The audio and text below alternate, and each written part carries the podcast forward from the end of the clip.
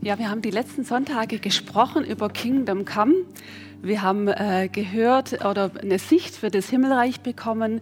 Wir haben äh, gehört, was es bedeutet, ein Bürger dieses Himmelreichs zu sein ähm, und auch, äh, was daraus quasi resultiert, wenn dadurch mein Umfeld verändert wird. Ich möchte heute an dieses Thema nochmal anknüpfen. Das heißt, ihr werdet bestimmt auch Dinge doppelt hören, die ihr schon gehört habt die letzten Sonntage. Aber ich glaube, je öfters wir Dinge hören, umso mehr können sie auch bei uns ankommen und wir können sie verinnerlichen und wir lernen einfach daraus. Ich möchte heute nochmal starten und zwar mit dem Matthäus 13. Ich nehme verschiedene Verse aus Matthäus 13, wo Jesus einfach Vergleiche bringt, was dieses Himmelreich, was dieses Reich, Königreich Gottes ist, was diese Königsherrschaft ist.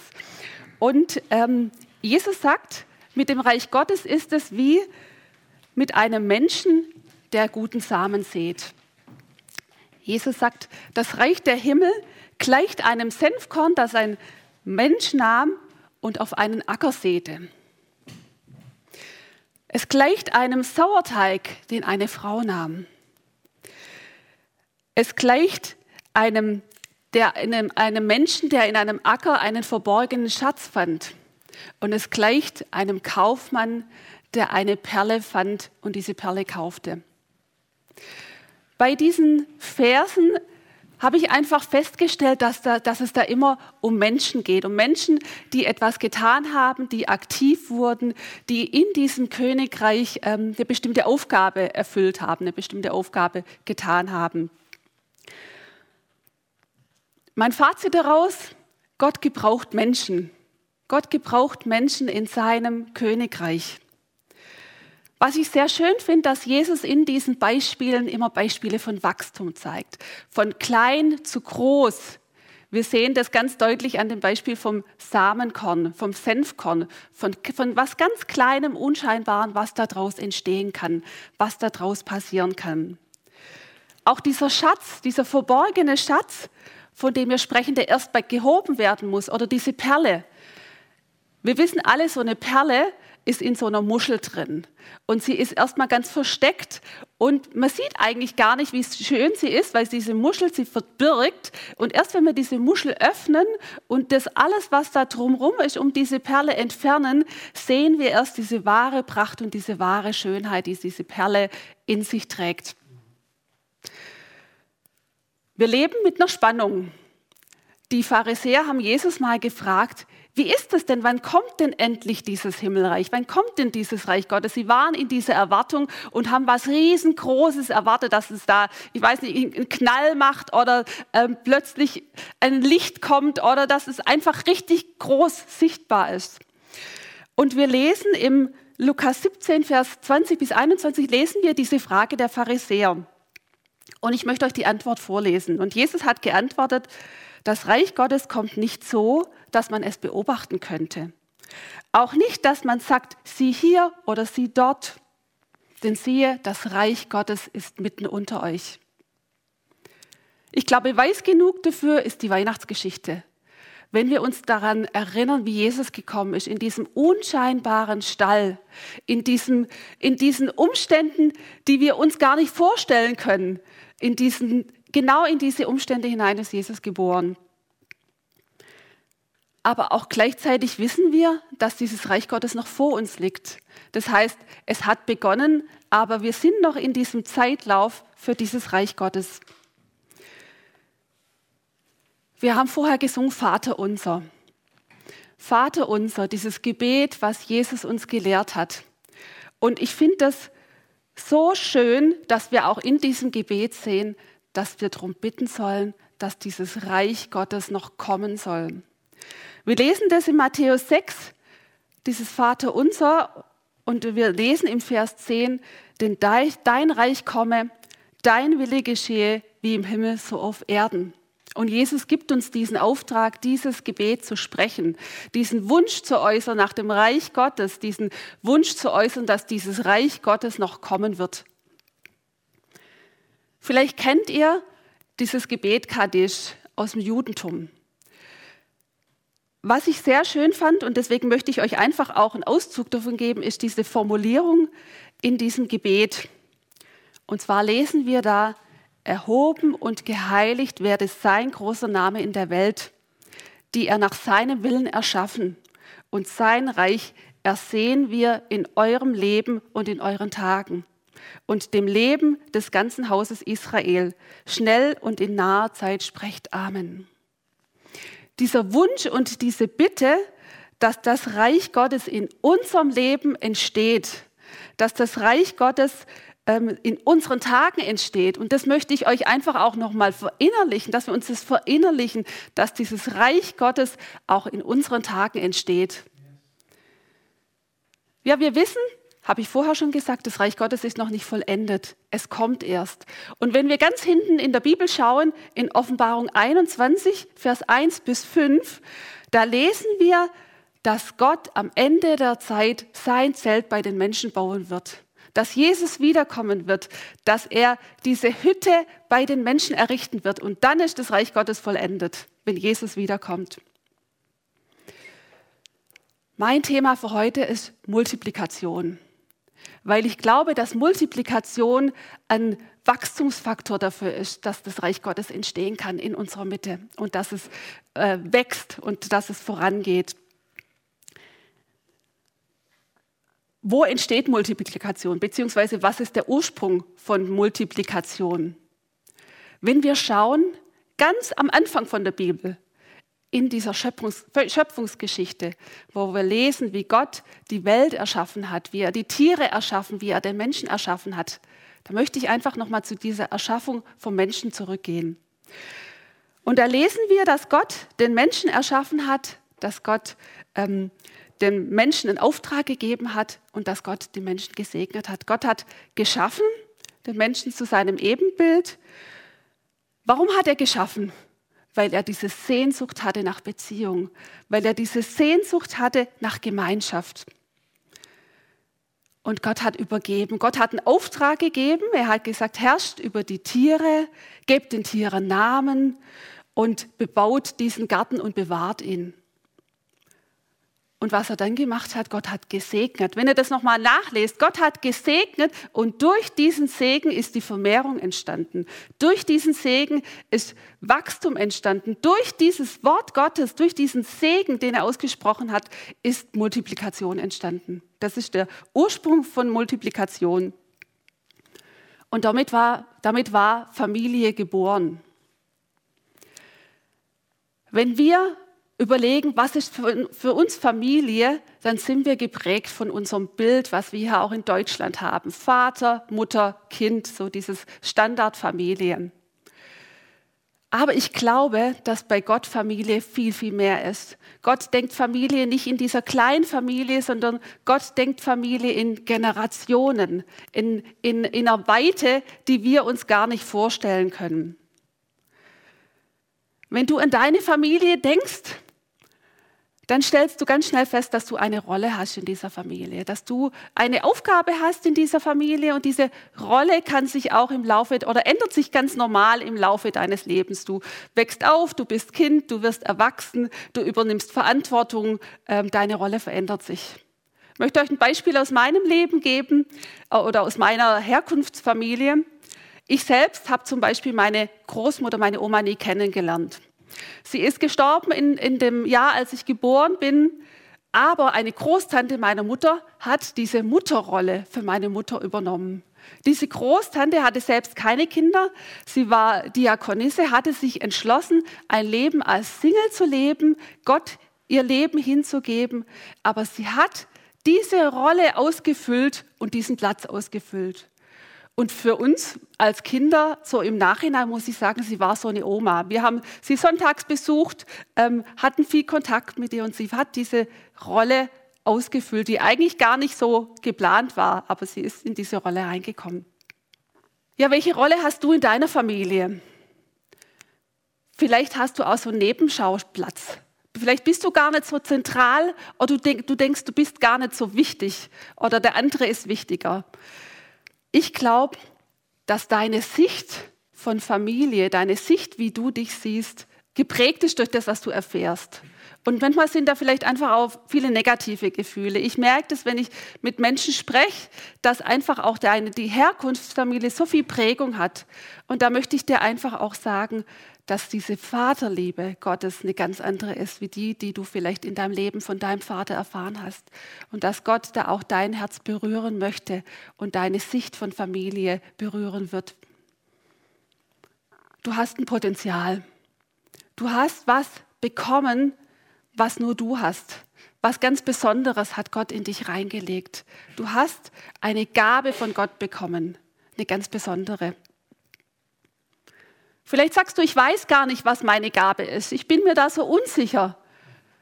Dann überleg einfach mal für dich, wofür brennt denn dein Herz? Was ist denn deine Leidenschaft? Was machst du gern? Was, mit was beschäftigst du dich gern? Was ist dein Hobby? Das ist schon mal so ein Wegzeiger für, für deine Gabe. Wir lesen in Matthäus 25, Vers 14 bis 30 von einem Gleichnis, was Jesus erzählt hat. Da geht es um diese verborgenen Talente.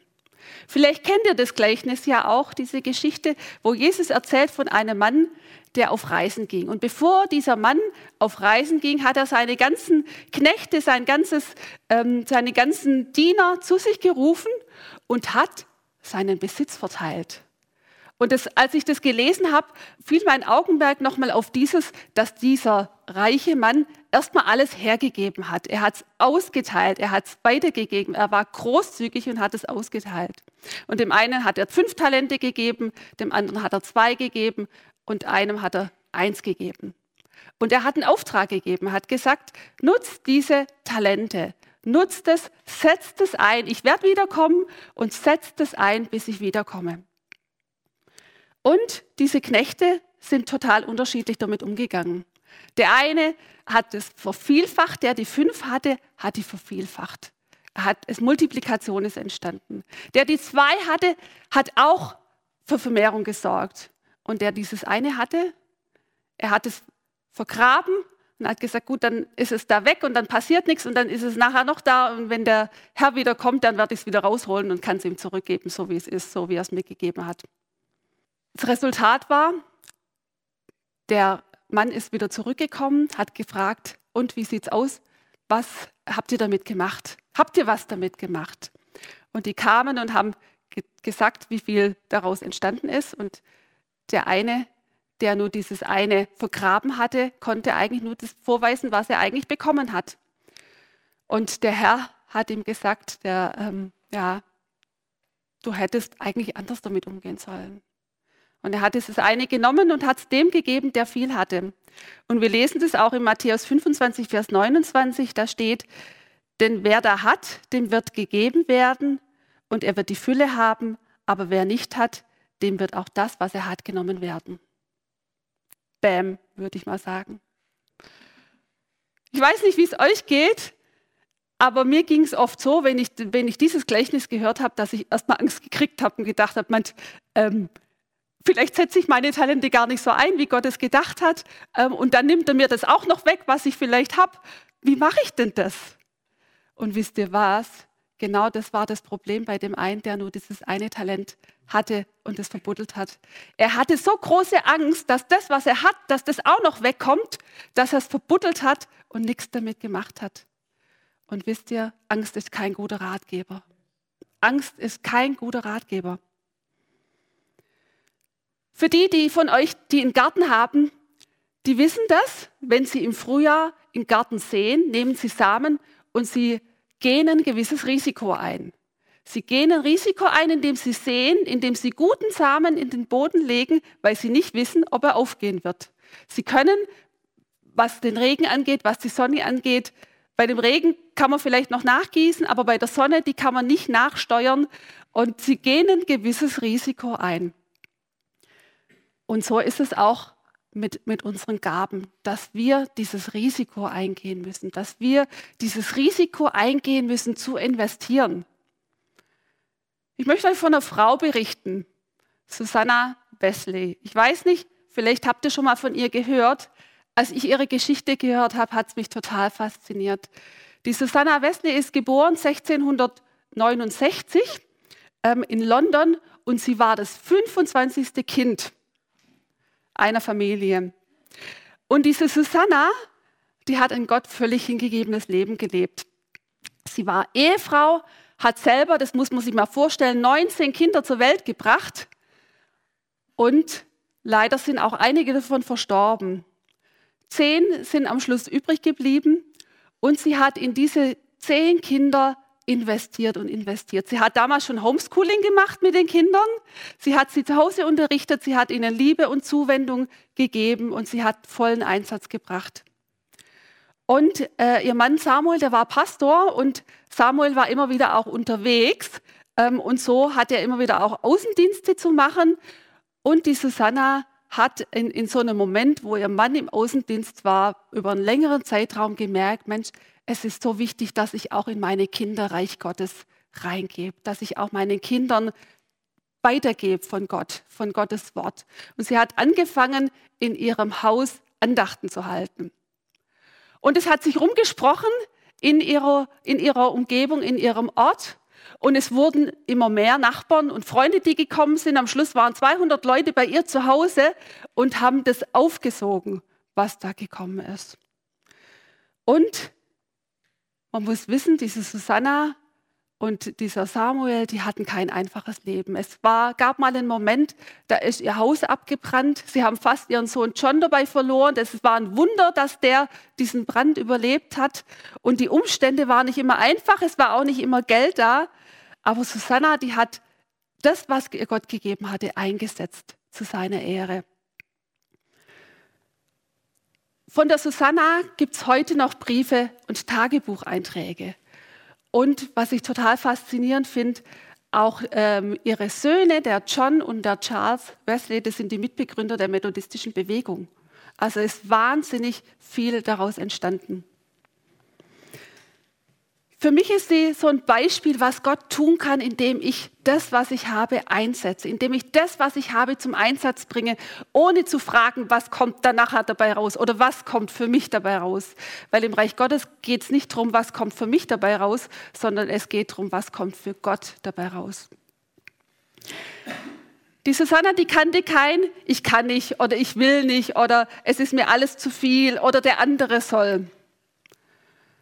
Ja, wenn wir nochmal in die Bibel schauen, dann sehen wir auch, dass jeder Einzelne wichtig ist. Wenn wir im Korintherbrief schauen, da schreibt Paulus mal von dem Leib als Gemeinde, von diesen verschiedenen Gliedern, von dem Kopf, von dem Fuß, von dem Auge, von dem Ohr, von diesen verschiedenen Gliedern lesen wir im 1. Korinther 12 und wie dieser Leib auch zusammenwirkt und zusammenarbeitet, dass der eine nicht ohne den anderen kann und wie diese Ergänzung so, so wichtig ist.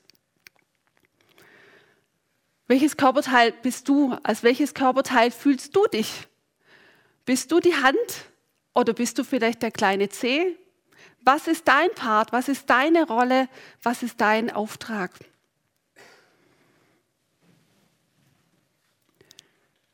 Wir kennen alle diese Ausreden. Das ist mir alles zu viel. Das kann ich noch nicht. So weit bin ich noch nicht. Das kommt vielleicht irgendwann mal. Ich kann euch von jemand erzählen aus der Bibel, der solche Ausreden hatte, parat. Mose. Mose, der eigentlich so eine königliche Ausbildung hatte, der bestens trainiert war. Und dann war dieser Moment, wo er einen Menschen umgebracht hat, wo er dann gemerkt hat, oh, das war ein Riesenmist, wo er in die Wüste gegangen ist und Gott ihn gerufen hat und er gesagt hat, ich kann aber nicht, ich kann auch gar nicht gut reden und das passt nicht und das passt nicht und ich bin noch gar nicht so weit. Und Gott hat ihn gerufen. Und was ist Gigantisches durch Mose passiert? Ich glaube nicht, dass Gott uns braucht, um sein Reich zu bauen, aber ich glaube, dass er uns, dass er dich will dafür. Und wenn du nicht bereit, bereits damit angefangen hast, dann möchte ich dich ermutigen, heute damit zu starten. Martin Luther hat mal dieses tolle Zitat gebracht. Wenn ich wüsste, dass morgen die Welt untergehen würde, würde ich heute noch ein Apfelbäumchen pflanzen. In der Bibel finden wir jede Menge Menschen, wo man im ersten Moment gedacht hat, was können die denn bringen? Da gab es die, die Hure Rahab, die Prostituierte. Es gab den David, der eine Affäre hatte. Es gab den Jonah, der weggelaufen ist. Das waren alles nicht vorzeigbare Menschen, aber Gott hat sie gebraucht. Peter Hane hat mal gesagt, Gott beruft nicht immer die Fähigsten, aber er befähigt die Berufenen.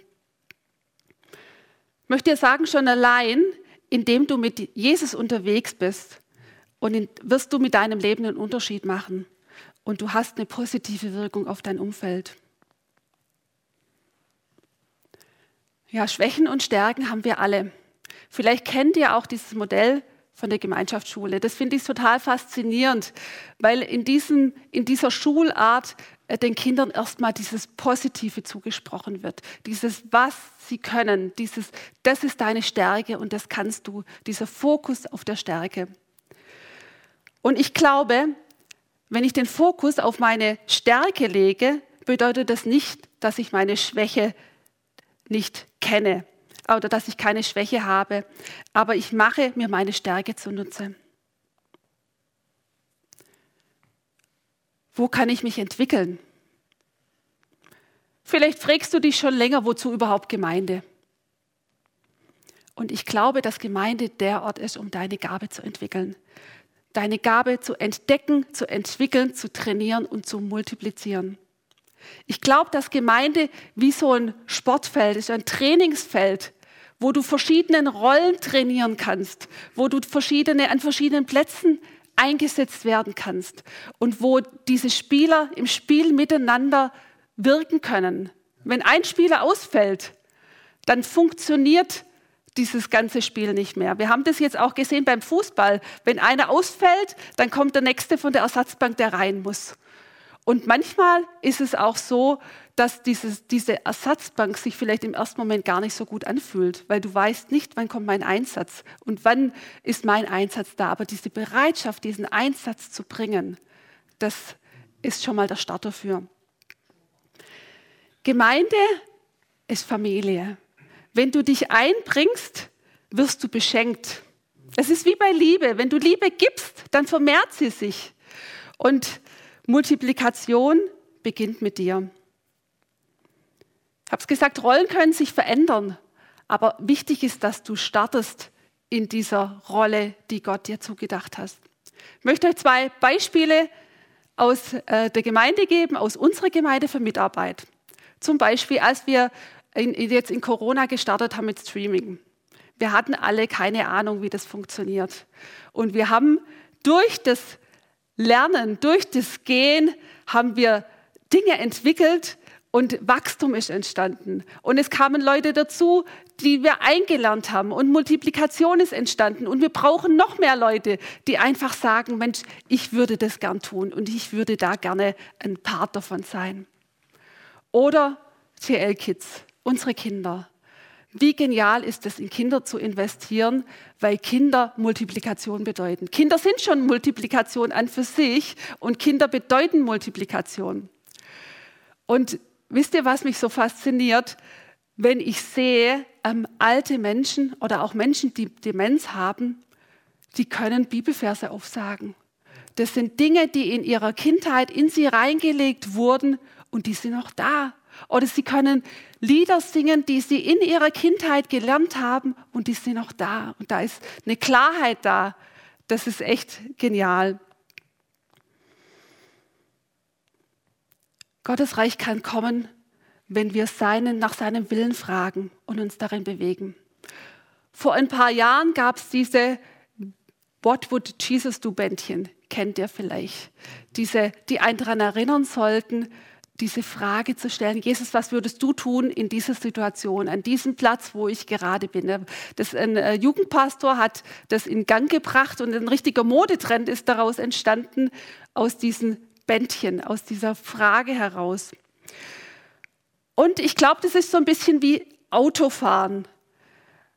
Wenn du Auto fährst, ich habe in der Fahrschule gelernt, genau da, wo du hinschaust, da fährst du hin. Und so ist es auch. Da, wo ich hinschaue, da, wo ich meinen Fokus drauf setze, in diese Richtung werde ich mich bewegen. Wir lesen in Epheser 2, Vers 10, denn wir sind sein Werk, geschaffen in Christus Jesus zu guten Werken, die Gott zuvor vorbereitet hat, dass wir darin wandeln sollen. Wisst ihr was?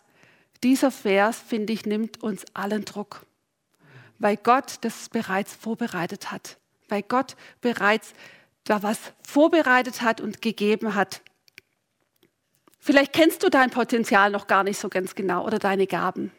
Dann möchte ich dich ermutigen, sie zu entdecken, sie auszugraben. Es gibt auch Testmöglichkeiten, verschiedene Dinge. Komm sonst gerne auch auf uns zu, wenn du da Hilfe oder Unterstützung brauchst.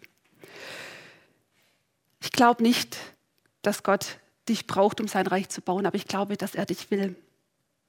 Und ich habe euch was mitgebracht, und zwar Spieluhren. Ich habe mal geguckt, was wir für Spieluhren zu Hause haben. Da gibt es eine, die sieht so aus, da ist so ein, ein kleiner Teddybär, die Spieluhr ist da drin versteckt.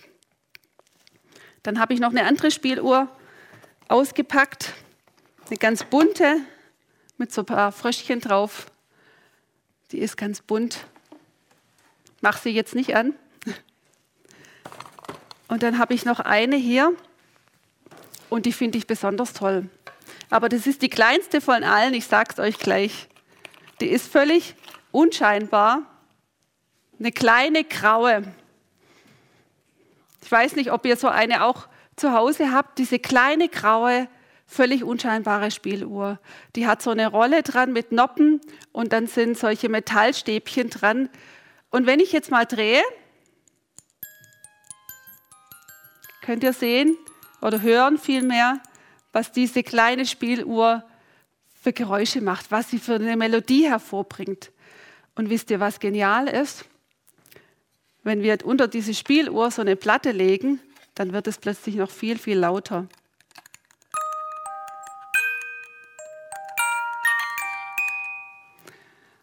Was ich damit sagen will, diese kleine Spieluhr bist du und diese Platte hier, das ist der Heilige Geist. Und der Heilige Geist ist wie ein Verstärker, dass deine Melodie zum Klingen kommt, dass das, was Gott in dich reingelegt hat, zum Klingen kommt und diese Melodie hörbar ist. Wir haben vor ein paar Jahren bei Treffpunkt Leben mal formuliert, was uns wichtig ist. Und wir haben gesagt, wir wollen ein Treffpunkt sein, an dem Menschen persönlich Gott begegnen können, Teil unserer Familie sein können und persönlich ausgerüstet werden, um ihr Umfeld zu verändern. Da sind unsere drei Gs entstanden. Gott lieben, Gemeinde leben und Gesellschaft verändern. Ich glaube, wenn ich Gott liebe, dann frage ich nach seinem Willen und lebe darin. Und dadurch verändert sich mein Umfeld automatisch. Es nochmal, wenn ich Gott liebe, dann frage ich nach seinem Willen und lebe darin. Dadurch verändert sich mein Umfeld automatisch. Und ich möchte damit schließen mit dem Vater unser. Dein Reich komme, dein Wille geschehe, wie im Himmel, so auf Erden.